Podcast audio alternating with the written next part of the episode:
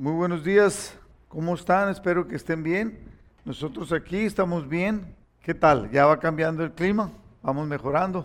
Esperamos que también esta cosa de la pandemia pues vaya mejorando, mejorando, o sea, se vaya acabando, ¿no? Se vaya quitando. Quiero darle un afectuoso saludo y a las personas que están enfermas, seguimos orando, estamos contentos, hemos visto respuestas de parte de nuestro Dios eh, y pues queremos que Dios haga algo, algo especial. Eh, ponemos esta, vamos a poner esta reunión en las manos de Dios.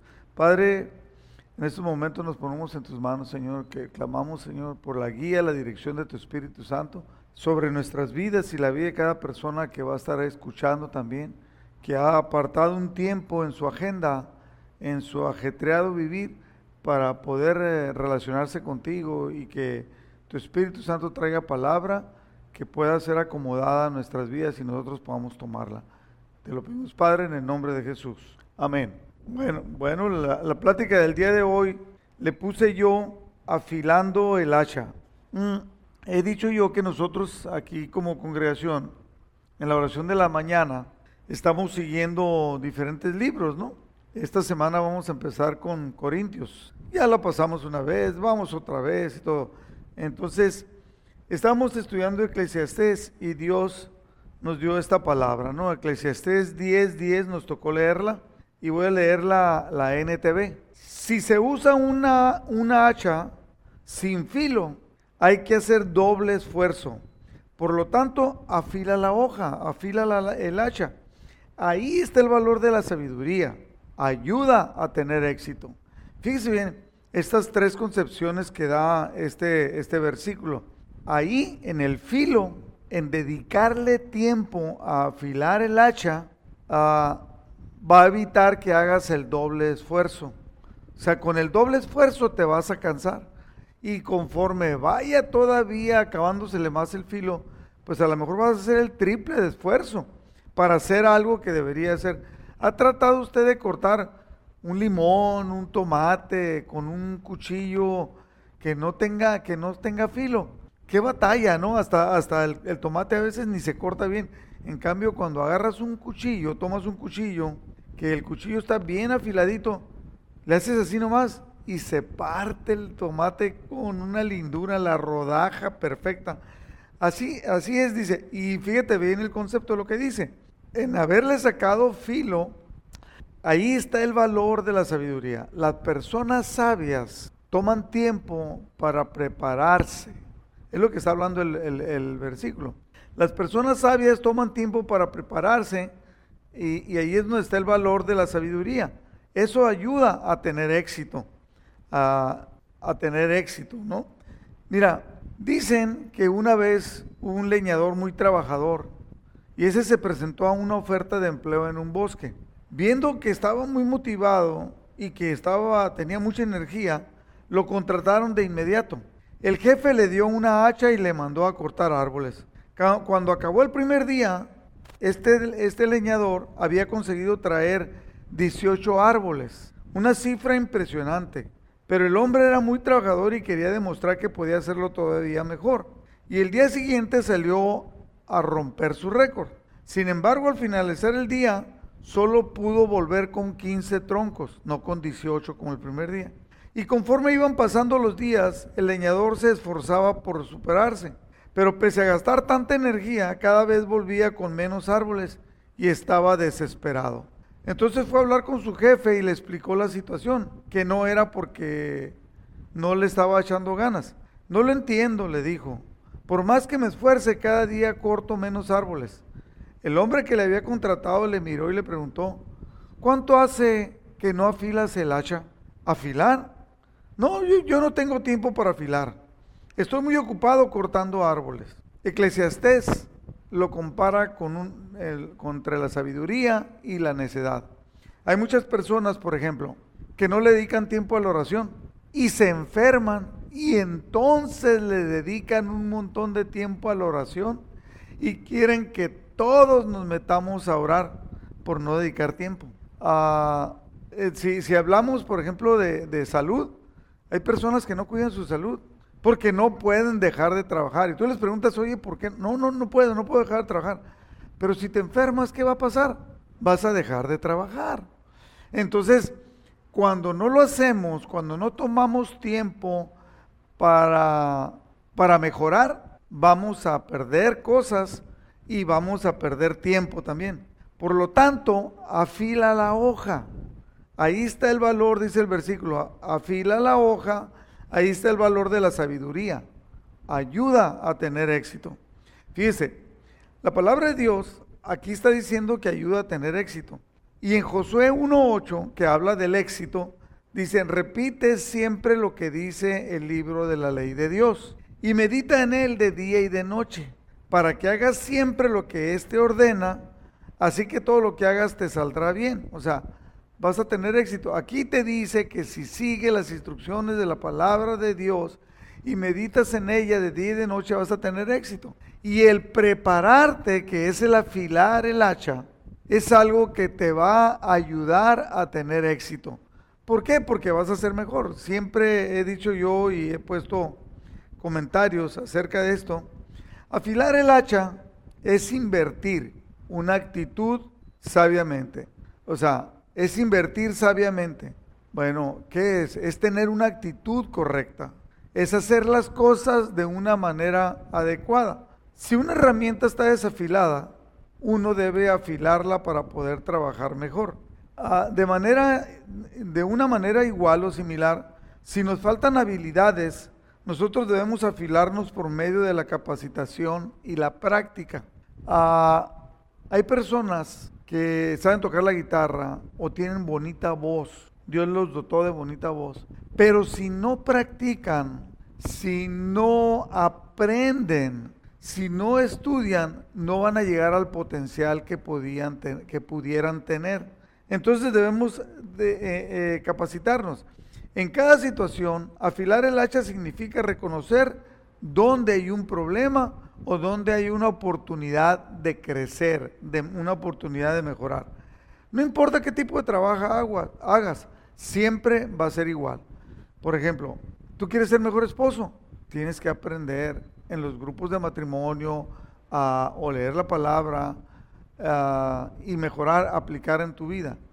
Tú quieres ser, eh, por eso esperamos que los cristianos de la de nuestra congregación mejoren, mejoren. Dice, dijo una persona, dio ayer una anécdota que dice que él era muy explosivo y, y a todo el mundo podía pasar por encima, ¿no? Explicándole claramente lo que él y que un día lo vio su hermana y vio que alguien pasó encima de sus derechos.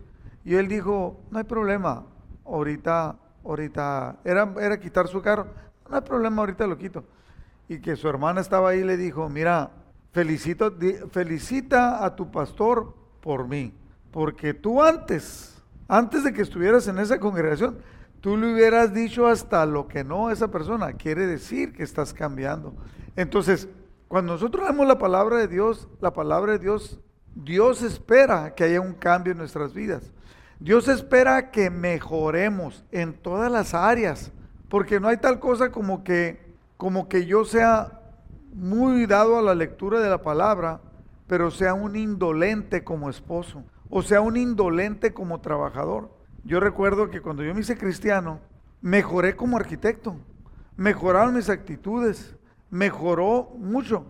Entonces me dijeron a mí, eh, en un lugar donde yo trabajaba, para quien yo trabajaba, me dijo, oye Rodrigo, necesitamos un gerente para una, de, una tienda, ah, cuenta como para la Home Depot, necesitamos un gerente, pero lo queremos que sea así como tú, que ame a Dios, que tenga esas cualidades, y que entonces yo no me puedo imaginar un cristiano que sea impuntual, que sea soberbio. Sí hay, eh, sí hay, no voy a decir que no hay, pero que sea impuntual, que sea soberbio. Es más, conocí a un grupo de cristianos. Sí sabe que la gula es pecado, ¿verdad?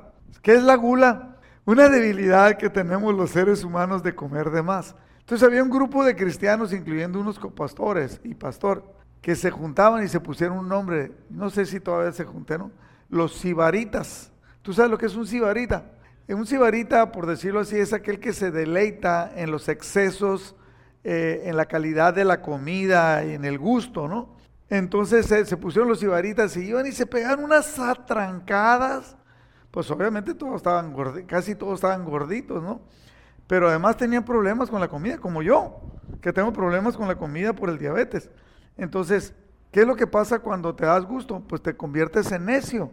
Mm. Ahora, si tú dices, bueno, yo, Rodrigo Bravo, tengo diabetes, no debo de comer flautitas. ¿Por qué? Porque son una docena, son 12 tortillas. Dicen que cuando mucho nos debemos de comer dos. El otro día fui, en estos días de la pandemia, venía yo de Mexicali y le dije a Yolanda, venía en la moto, y le digo, oye, ¿quieres que te lleve? Porque me había dicho que tacos de carne asada. ¿Quieres que te lleve tacos de carne asada o te compro flautitas? No, dijo, tráete flautitas. Y yo dije, 12 flautas para mí. Pues no me comí 12 flautas. Me comí 15 flautas porque Yolanda dejó 3, entonces me comí 15. Ya sabrá, pues el azúcar, eso a veces caemos en necio. Bueno, pero si es una vez de vez en cuando no hay tanto problema. No importa en qué área, siempre va a ser igual. Nosotros debemos de invertir tiempo para mejorar, eso es afilar el hacha. Debemos de adquirir o pulir las habilidades o las herramientas para hacer un mejor trabajo y entonces llevarlo a cabo. Prepararnos. Encuentre usted, usted debe de encontrar los aspectos de su vida en, donde su hacha no tiene filo, en donde tiene problemas, entonces, afílela para que pueda ser más eficaz, o sea, sea sabio. Mateo 17, versículo 1, siempre me llamó la atención este, este tipo de versículos. Dice, seis días después, Jesús tomó a Pedro y a los dos hermanos, Santiago y Juan, y los llevó a una montaña alta para estar a solas. Jesús se apartaba de, de las personas. ¿Por qué se apartaba? Porque se cansaba porque eh, haga cuenta que chupaban su energía, chupaban su tiempo. No me lo tome a mal lo que estoy diciendo, porque le va a decir, no, Jesús no se cansaba, Jesús era perfecto. Jesús se apartaba para estar a solas con Dios. En este caso había llevado a tres, a Pedro, a Santiago y a Juan.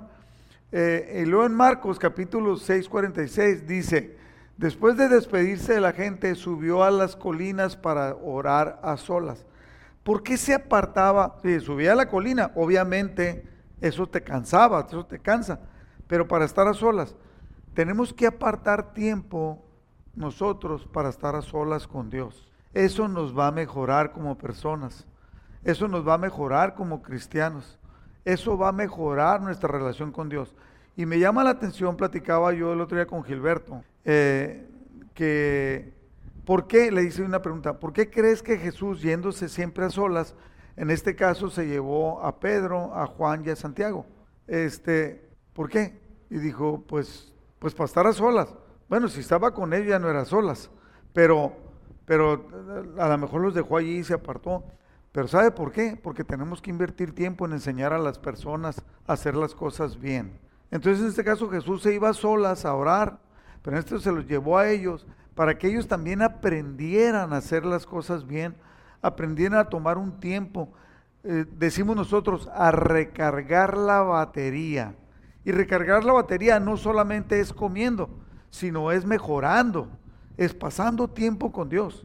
A mí me encanta que mi pastor Aurelio, cuando de repente estábamos pues, recién convertidos y él miró, de alguna manera miró algo en, en varios de nosotros y de repente decía, por decir algo, tengo que ir a San Luis a hacer eh, una visita a una persona y llevaba a alguien de nosotros, me invitaba a mí, no íbamos tres, cuatro, cinco, seis, el carro lleno, no, era llevarse a uno para poder platicar acerca de las cosas de Dios. Entonces siempre también en esa mejora continua eh, debemos de enseñarle a los demás.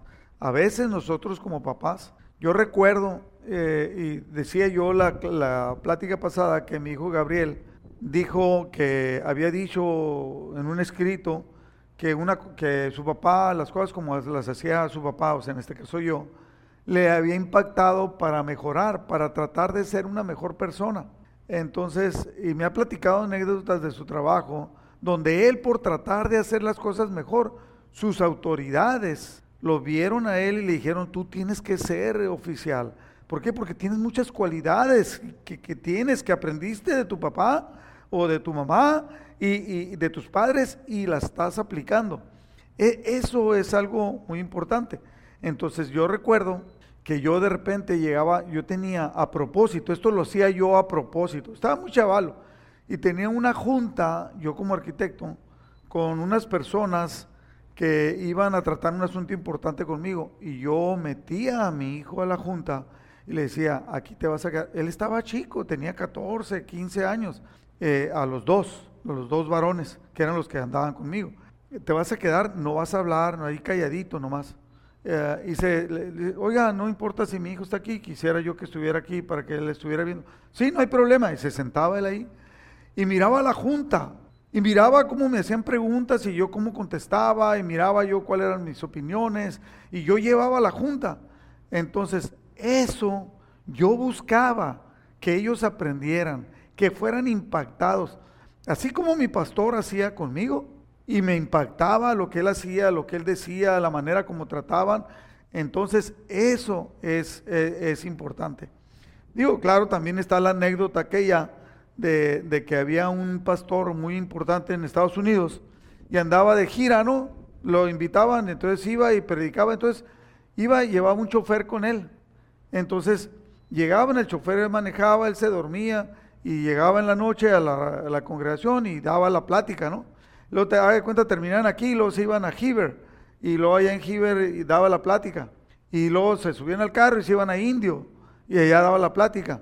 Y así, entonces un día estaba muy cansado y llega y le y dice, le dice, oye, ¿sabes qué? Le dice el chofer, mira, ¿por qué no tú das la plática? Decimos que tú eres el pastor y tú das la plática, ya te la sabes, la has escuchado un montón de veces, es la misma plática, ya sabes. Dijo, no, pero qué, no, no, tú no te preocupes, yo me voy a sentar atrás, estoy muy cansado. Y bueno, acepta eso, hacen, a de cuenta que estaba en Los Ángeles. Entonces de repente termina la plática muy bien, la gente le aplaude, muy contentos. Entonces le hacen una pregunta y dice él, sabiamente, dice, mire, no hay problema. Esa pregunta está tan fácil que voy a dejar que mi chofer que está ahí sentado atrás la conteste, ¿no? y ya entonces el pastor que estaba ahí atrás, que estaba afilando el hacha, la, contestó, ¿no? Bueno, esa es una anécdota tipo chascarrillo, ¿no? Entonces, nosotros debemos de invertir tiempo también en los demás. Quisiera esto de afilar el hacha, que lo podemos aplicarlo de muchas maneras, pero yo quiero darle cuatro áreas en las cuales eh, podemos aplicarla. Alguien podría decir, ¿Cuál es lo más importante? El área espiritual es lo más importante. Pero si no cuidas el área física, no vas a tener espiritual porque te vas a morir o te vas a enfermar y no vas a poder hacer. Bueno, entonces el área intelectual. No, pero no es tan importante. Bueno, si estás mal de tus emociones, yo he visto a personas aquí en la congregación y en otras iglesias que están mal de sus emociones y no les permite esa, actitud negativa no les permite crecer. La palabra de Dios dice, no permitas que una raíz de amargura salga en ti, crezca en ti, porque vas a contaminar a muchos. Y alguien que está mal, alguien que tiene malas opiniones y que las vomita, siempre va a tener seguidores, porque es, más fácil. ¿Qué crees que sea más fácil, Guancho? Ah, ¿Sanar a una persona o contaminarla? Contaminarla es más fácil. Es más fácil tumbar a alguien que está arriba de una silla a subirlo a la silla, ¿no? Entonces, tenga mucho cuidado con su actitud. Bueno, esa es, esa es otra plática también. Entonces, bueno, tenemos cuatro áreas. Ah, siempre, esto lo he enseñado varias veces, me encantó desde que yo se lo escuché por primera vez a mi pastor. Mi pastor no lo, no lo inventó, fue un sabio, dicen que fue un sabio hindú que lo dijo, y luego muchos seguidores, escritores lo han adaptado, ¿no? Pero así que no se preocupe, es sabiduría. Dice, siembra un pensamiento, tú piensas hacer algo, siémbralo. Si lo siembras bien, vas a, llevarlo a cabo, vas a cosechar una acción. Y luego, siembra una acción y cosecharás un hábito. Un hábito es aquello que, que tú desarrollas cuando haces algo igual, a la misma hora, de manera continua y lo haces y lo haces. Hay hábitos buenos y hay hábitos malos. Ahora, siembra un hábito y cosecharás un carácter, o sea, una manera de ser. Y siembra un carácter y vas a cosechar un destino. O sea, ¿qué es lo que quieres ser? Empieza desde hoy. Em, todo, todo empieza con un pensamiento y luego lo llevas a cabo. Entonces esa acción, si lo haces continuamente, va a desarrollar un hábito. Vamos a decir la palabra de Dios. Mm, si tú piensas leer la palabra de Dios y lo piensas, lo más seguro es que la empieces a leer. Ya que se vuelve una acción, vas a desarrollar un hábito de leer la palabra. Y eso va a cambiar tu carácter. Y si cambia tu carácter, hay una mejoría, entonces tu vida va a cambiar. Cuando yo vine al cristianismo, yo cambié en todas las áreas de mi vida. En mi matrimonio, en mi manera de ser papá. Yo recuerdo que cuando entendí muchas cosas, hablé con mi hija, mi hija tenía 15 años, y le dije, hija, ah, quiero pedirte perdón, porque no he sabido ser un buen papá. No, papá, digo, tú eres un buen papá. No, espérate, espérate, espérate. O sea, sí he sido un buen papá de acuerdo a lo que dice el mundo, pero no de acuerdo a lo que dice Dios. Y quiero pedirte perdón y quiero ser mejor, quiero mejorar como papá. Hay algo que yo pueda hacer, que tú pienses que yo esté fallando. Ya tuvimos un diálogo. Entonces hubo una mejoría como esposo, como papá, como hermano, como hijo, eh, eh, honrando a mis padres porque ya habían fallecido, y como hermano, como trabajador, hice cambios en mi, en, mi oficina, eh, todo fue totalmente diferente. Aquí vemos que siempre hay una aplicación. Entonces, el área física, vamos a empezar con el área física. Son cuatro áreas, ¿no? Que voy a dar. ¿Cómo estás viviendo? ¿Qué hábitos beneficiosos tienes o qué hábitos nocivos tienes? Tal vez sea comer. Mire, yo he visto personas tienen un hábito, o sea, ¿es malo ver televisión? No, no es malo, es bueno. Pero cuando la ves de más, es malo. ¿El internet es bueno o es malo? Es muy bueno. Pero cuando lo ves de más, es malo. Ah, y así te puedes ir, ¿no? ¿Cómo estás viviendo? ¿Tienes hábitos buenos o, o malos? Estamos, por ejemplo, estamos durmiendo lo suficiente. Si no duermes lo suficiente, ¿te acuerdas cuando fuimos a, con el nutriólogo, aquel que decía nutriólogo? Eh, nos dio una explicación y dijo, si no están durmiendo ocho horas mínimo, te estás deteriorando. Te estás, es, está conectado con la muerte, con el deterioro. Ahora, hermano, ¿hace ejercicio? Yo conozco personas que no hacen ejercicio. Sí, toman un montón de pastillas, sí comen de una manera, pero no hacen ejercicio. Y tenemos, desde niño estoy escuchando eso, que el, ejercicio está conectado con la salud. He, dicho yo que cruzo, yo tengo 64 años, casi 65, y cruzo la línea caminando de allá para acá o de aquí para allá, y ya ve que subes y hay un caracol y subes y bajas y subes y bajas, y ves a personas que tienen cincuenta y tantos años, les ves. Y mire, ah, ah, es más, hay señoras, ya pusieron los, los, ya sabe que los, los loquillos, así le voy a decir loquillos, le encuentran beneficio a todo. Como hay muchas subidas y bajadas, ya pusieron un servicio de que le cobran a las personas, a los que no quieren caminar, para los suben a una silla de ruedas y los llevan, los llevan hasta donde está la fila caminando. El otro día miré a un señor y llegó a un lado mío y yo, lo miraba muy normal. Ah, llenito, no, no voy a decir gordito, llenito nomás. Y llegó y se bajó y el otro cuate ya se fue. Y este cuate llegó y se paró. Estaba bien, estaba normal, no tenía nada, pero le da flojera caminar. Este como esa anécdota, ¿no? De que, que llega el muchacho así, está el edificio, está la oficina en el cuarto piso y llega el cuate y dice, oiga, aquí es donde necesitan... Ah, dice, aquí es donde necesitan, están pidiendo un muchacho eh, trabajador, activo, con iniciativa, que tienen un puesto. Ah, le dice el secretario, no me diga que es usted. No, no, dijo, es para mi hermano, pero se quedó abajo porque le da flojera subir. Digo, ¿de qué estamos hablando, no? Eh, entonces, bueno, estamos hablando de, mejorar en el área física. ¿Cuidamos los alimentos que comemos para sentirnos más saludables y no enfermarnos? No como lo que caiga, no. A mí me encanta ver a, mi hermano Chuyín. Se alimenta bien, se cuida, tiene tiene un ejército de doctores. Usted platique con él, él más, él nos platica. Va con el oftalmólogo, con el nutriólogo, con el dientólogo, con el nerviólogo, con el, el, oncólogo, va, va, con todos los ólogos que hay. Se cuida. Es más, y cuando no le gusta algo, va con un médico especialista en Mexicali. Y si no está el médico, va con el hijo del médico, ¿no? O sea, se cuida muy bien, pero no hace ejercicio. Le digo, Chuyín, tú podrías ser perfecto, pero no hace ejercicio. tenemos todos nosotros, todos nosotros y yo también, tenemos una área, tenemos áreas que nos volvemos difíciles en eso. Por ejemplo, a mí el ejercicio no se me, no se me dificulta, se me da, puedo ir a hacer ejercicio tres veces al día, caminar una hora en la mañana, caminar otra hora al mediodía y caminar otra en la noche, o ir al gimnasio y luego caminar en la noche. No tengo. Pero póngame la comida y que me tengo que cuidar, a cómo batallo.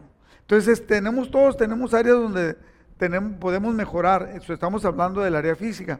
Hay detalles concretos que podríamos hacer o dejar de hacer.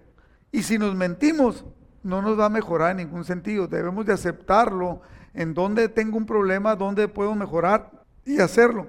Mateo 22, 39. Quiero dar este versículo. Cuando le preguntaban cuál era el, principal mandamiento y Jesucristo dijo que amar a Dios. Y luego dice, hay un segundo mandamiento que es igualmente importante. Amarás a tu prójimo como a ti mismo. Pero mi querido hermano, si, si no te amas, ¿cómo puedes amar a tus hermanos? Si no te amas y no te cuidas, ah, ¿cómo vas a amar a tus hermanos? ¿Usted ha escuchado hablar? Digo, no estoy hablando por nadie en especial, no voy a pensar eso. ¿Usted ha escuchado hablar de la gente fodonga? O sea, simplemente no se quieren, simplemente no se quieren cuidar. Pero nosotros, ¿por qué tenemos que soportar eso? De que una persona no se, no se cambie, no se arregle, eh, sea descuidado, pero también igual en lo intelectual. Pero bueno, tenemos que amarnos para poder amar a los demás. Si yo me amo y me cuido, me dijo mi hijo Gabriel, papá, quiero que te cuides, cuídate mucho, por favor, sobre todo ahora con la, la pandemia, ¿no? Cuídate mucho. No, yo quiero que dures muchos años, papá. Quiero que a mis hijos los veas crecer, los veas graduarse de la universidad, los veas que se casen y los veas que tienen sus hijos, o, sea, mis, mis bisnietos. Ah, yo sé que hay personas en la congregación que tienen la edad que yo tengo y ya tienen bisnietos y los bisnietos ya andan teniendo hijos, pero es que empezaron muy temprano, pero no estamos hablando de eso, estamos hablando de cuidarnos. Entonces, mi hermano, no le hagamos a loco, amémonos. En 1 Corintios 3, 16 al 17, dice, ¿acaso no saben ustedes que son templo de Dios y que el Espíritu de Dios vive en ustedes? Si alguno destruye el templo de Dios, Dios lo destruirá a él, porque el templo de Dios es santo y ese templo son ustedes mismos. Mi hermano, nosotros somos templo del Espíritu Santo.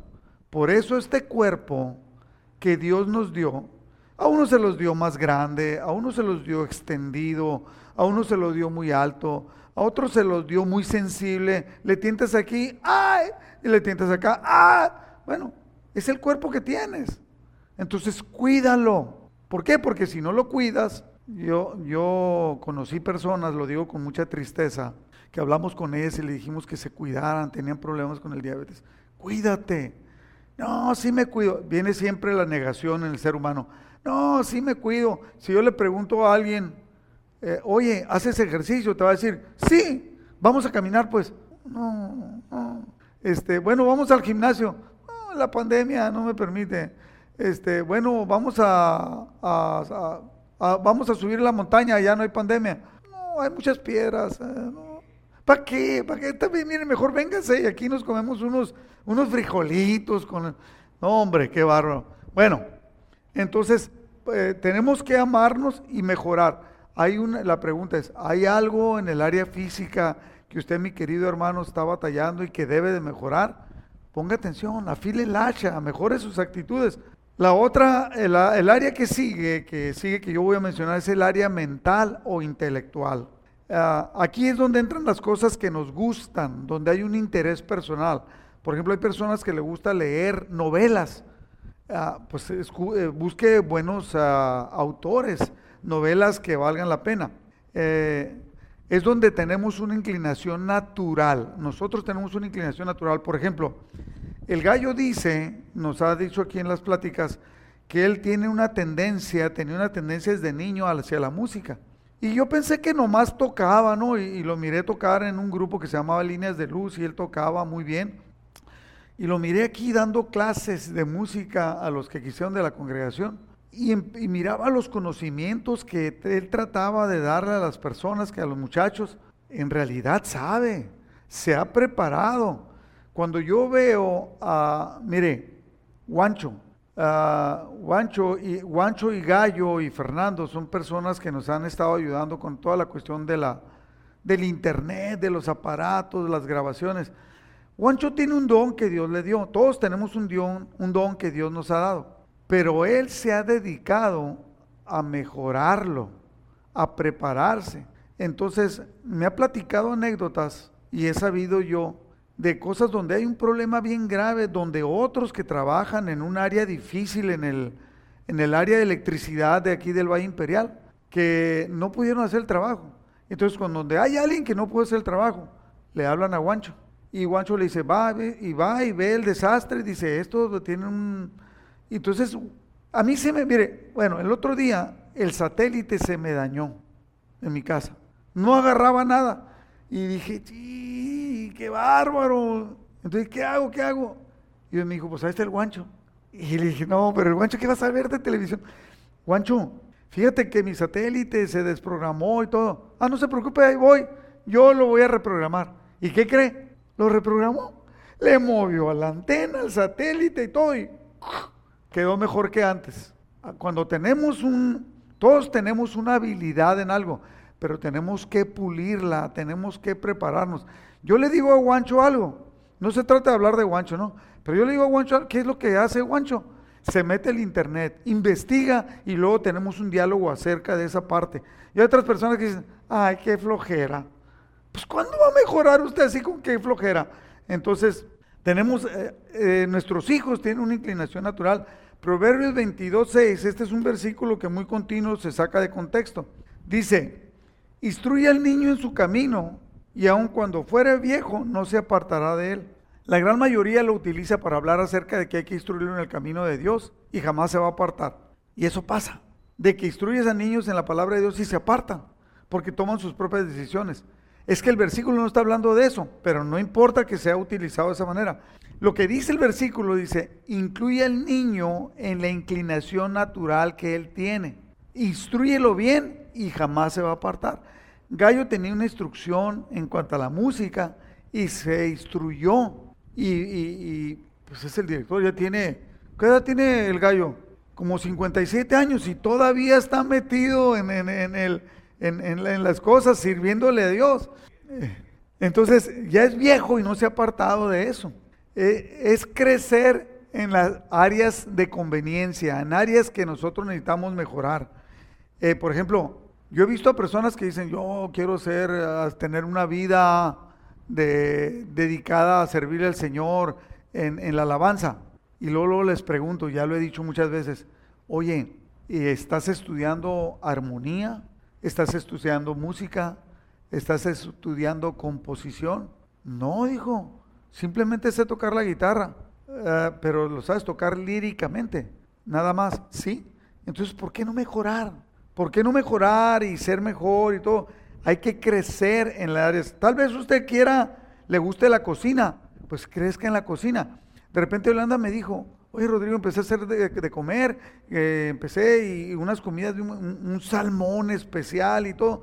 Entonces me pongo a ver en la televisión a veces eh, los cuates estos que hacen comida y te explican por qué le ponen comino y por qué les ponen esto y por qué la mantequilla no se la pongas así, derrítela primero, deja que y luego la pones, entonces y te explican.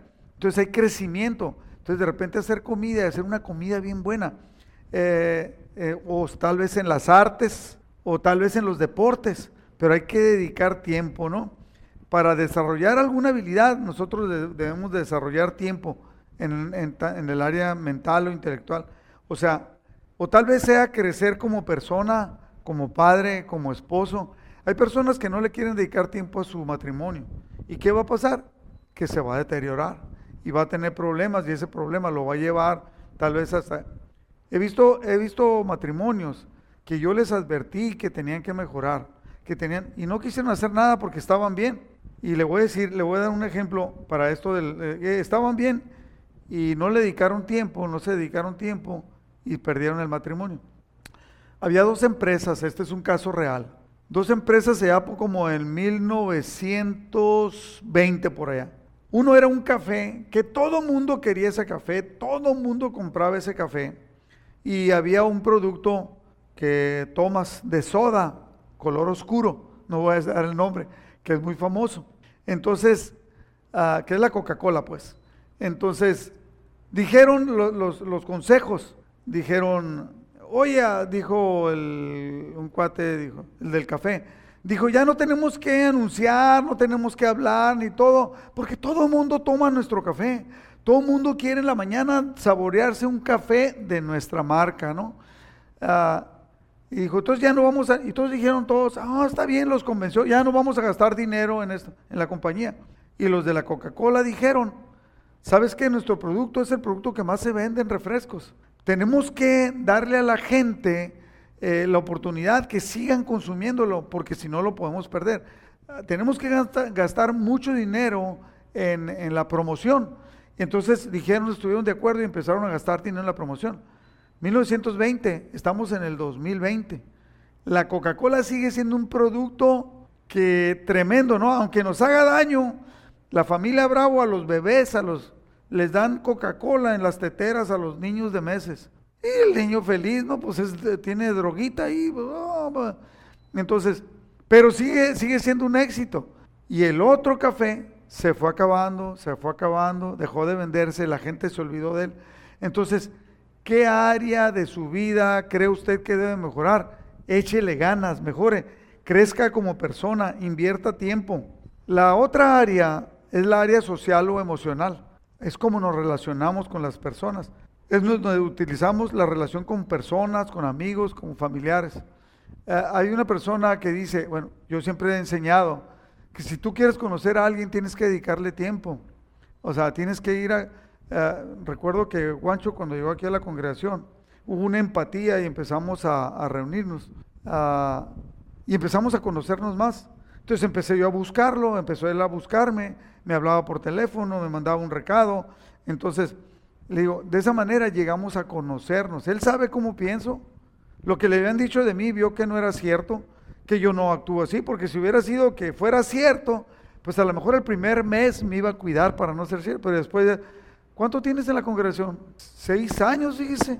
Entonces él dijo una, una frase, él dijo un día que estábamos cenando en, un restaurante de aquí de Mexicali, de aquí de Calexico, y dijo, nunca me hubiera imaginado que el cristianismo fuera esto que es, la relación personal entre las personas, en la cual te apoyas, en la cual hay crecimiento.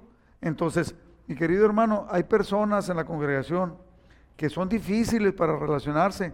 Y yo he tratado de que cambien, de que aprendan para que se puedan relacionar con personas, con los amigos, con los familiares. Proverbios 18, 24 dice, el hombre que tiene amigos ha de mostrarse amigo, y amigo hay más unido que un hermano. En la NTV, ese mismo versículo dice, hay quienes parecen amigos, pero se destruyen unos a otros. El amigo verdadero se mantiene más leal que un hermano. ¿Cómo es usted? ¿Estás teniendo amistades que quieres tener o le estás dedicando tiempo a amistades que no quieres tener? Dedicas tiempo a quienes te interesan. Hay personas que tal vez le interesen y usted no le está dedicando tiempo. El otro día llegué con una familia, aproveché que andaba por ya quería ir desde hace tiempo y llegué a saludarlos y a bendecirlos, a orar por ellos. Hombre, me parece que fue una fiesta, ¿no? Porque me encanta verlos, los abrazamos, abracé a los niños, conocí niños nuevos. Eh, una niña ahí me robó el corazón, ¿no? Se llama Samantha. Y Sammy me, me, robó el corazón, su expresión, la manera como se me acercó. Me, me... Hay algo, hay algo, dedique tiempo. ¿Estás soportando tú o tienes eh, amistades tóxicas?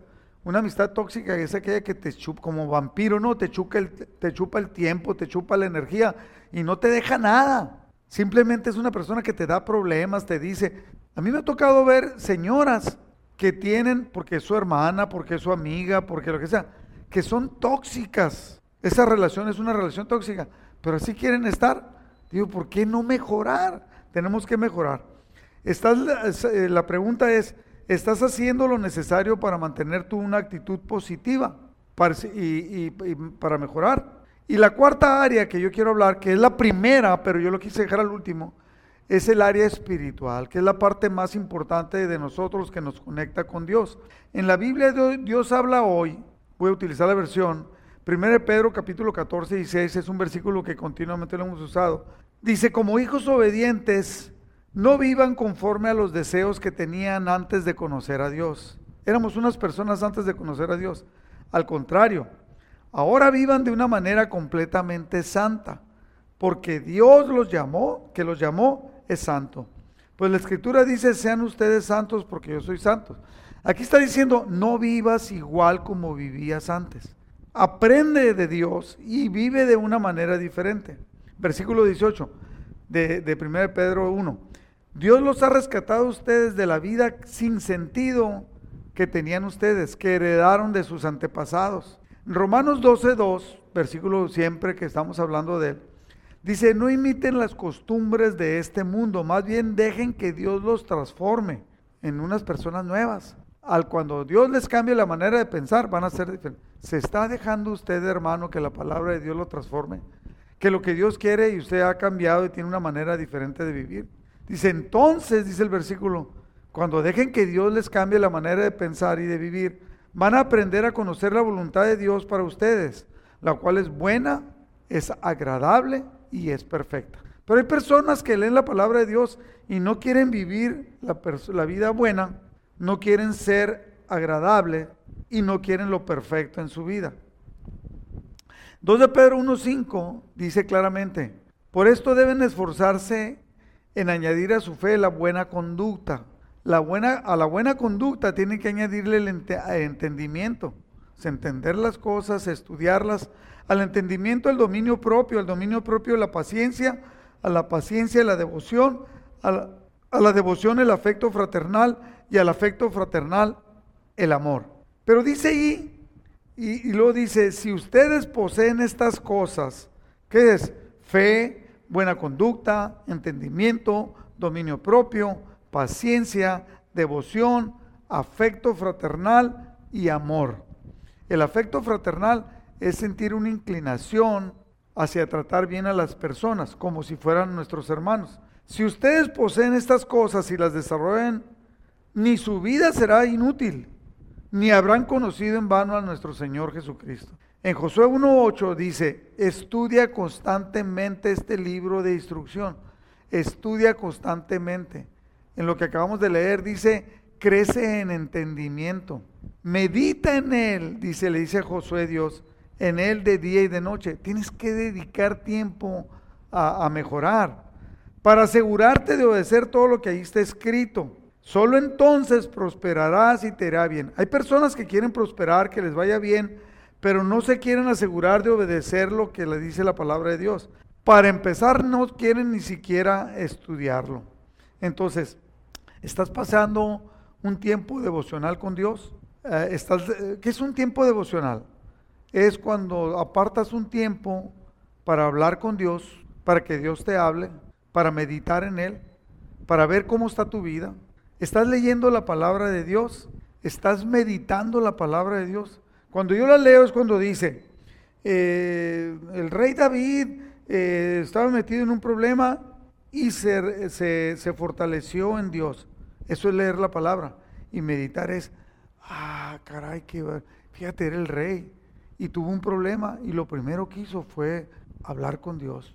Señor, esto me está pasando en mi vida, eso es meditar la palabra. Dios te habla, tú le hablas a Dios y Dios te contesta. Meditando la palabra, estás pasando un tiempo de oración que es cuando hablas con Dios. Hay una interacción porque cuando oras Dios te contesta también a ti. Estás estudiando la palabra, que es diferente el estudio de la palabra que la lectura de la palabra. Cuando tú lees la Biblia, fue, vino, la estás leyendo. Pero cuando la estás estudiando, tomas tu, y lo que Dios te habla, lo anotas, tu cuaderno y lo anotas. Y, y entonces dices, debo de mejorar. No debo de hablar impulsivamente. No debo de esto, lo otro. Lo que estamos haciendo ahorita es meditar la palabra. Afilar el hacha significa mejorar en áreas. Estamos hablando de cómo mejorar en el área espiritual.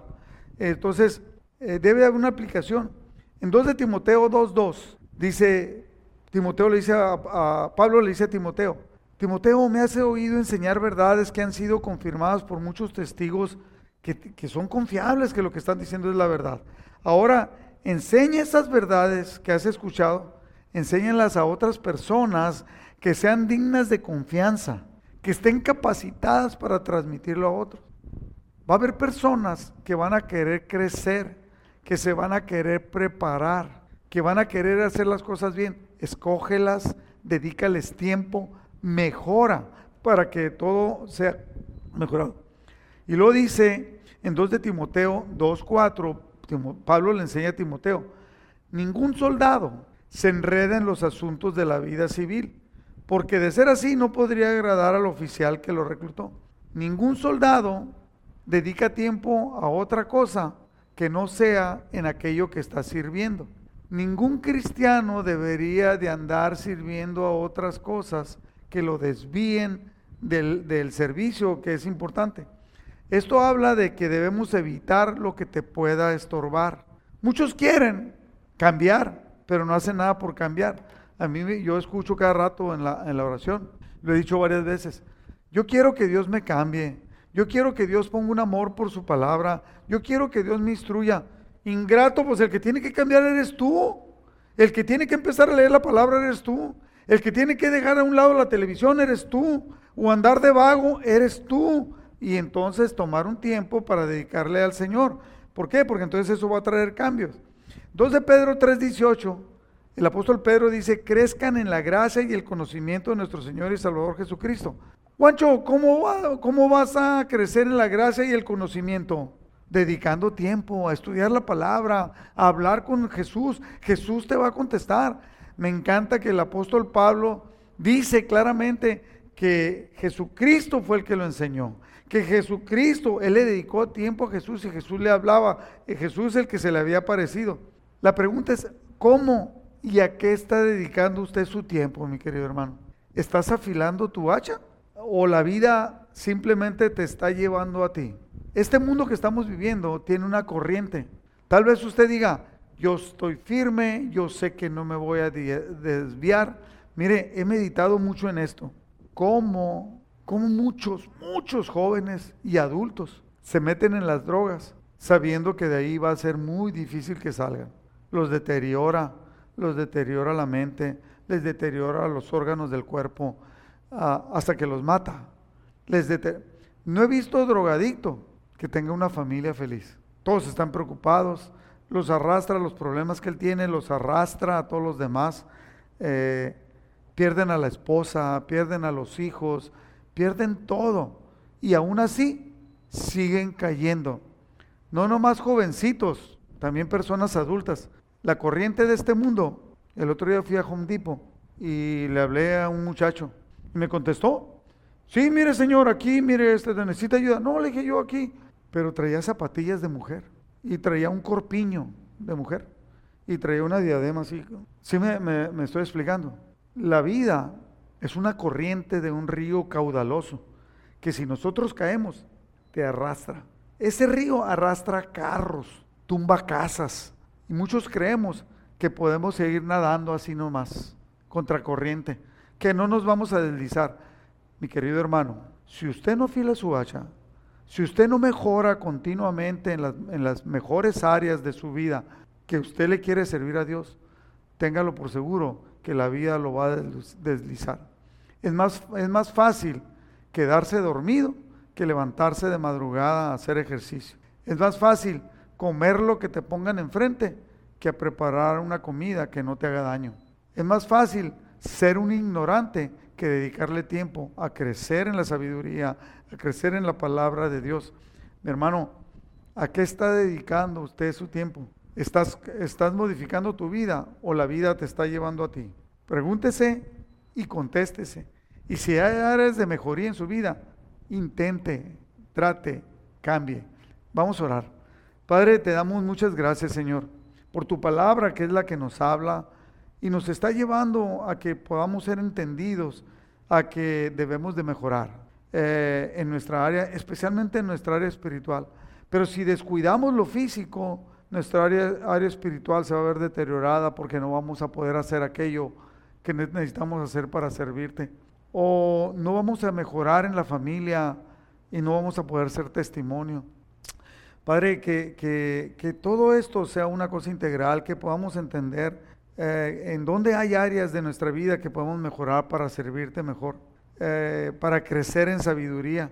Padre, yo pongo la vida de cada uno de mis hermanos que está escuchando esta, este día, esta, esta enseñanza, para que tú toques su corazón y que tu Espíritu Santo le muestre cuáles son las áreas de oportunidad, de mejoría, eh, para que haya un cambio radical me encanta como dice tu palabra, que tú quieres transformar nuestra manera de pensar para que cambie nuestra manera de vivir y que tengamos una vida diferente. Me queda muy claro, Señor, que tú quieres que cada uno de nosotros tengamos una vida mejor, diferente y que podamos ser testimonio para los demás.